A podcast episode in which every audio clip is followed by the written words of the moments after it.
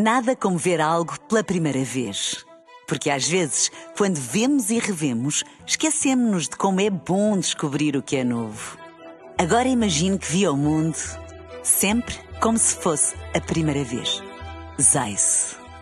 Veja como se fosse a primeira vez.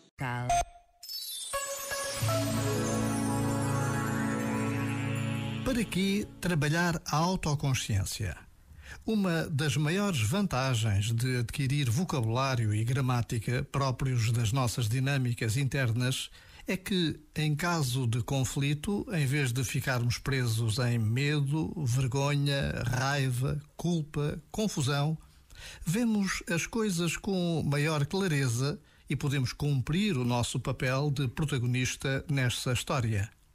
Em vez de ocuparmos a atenção a julgar e a culpar o próximo, voltamos a atenção para nós.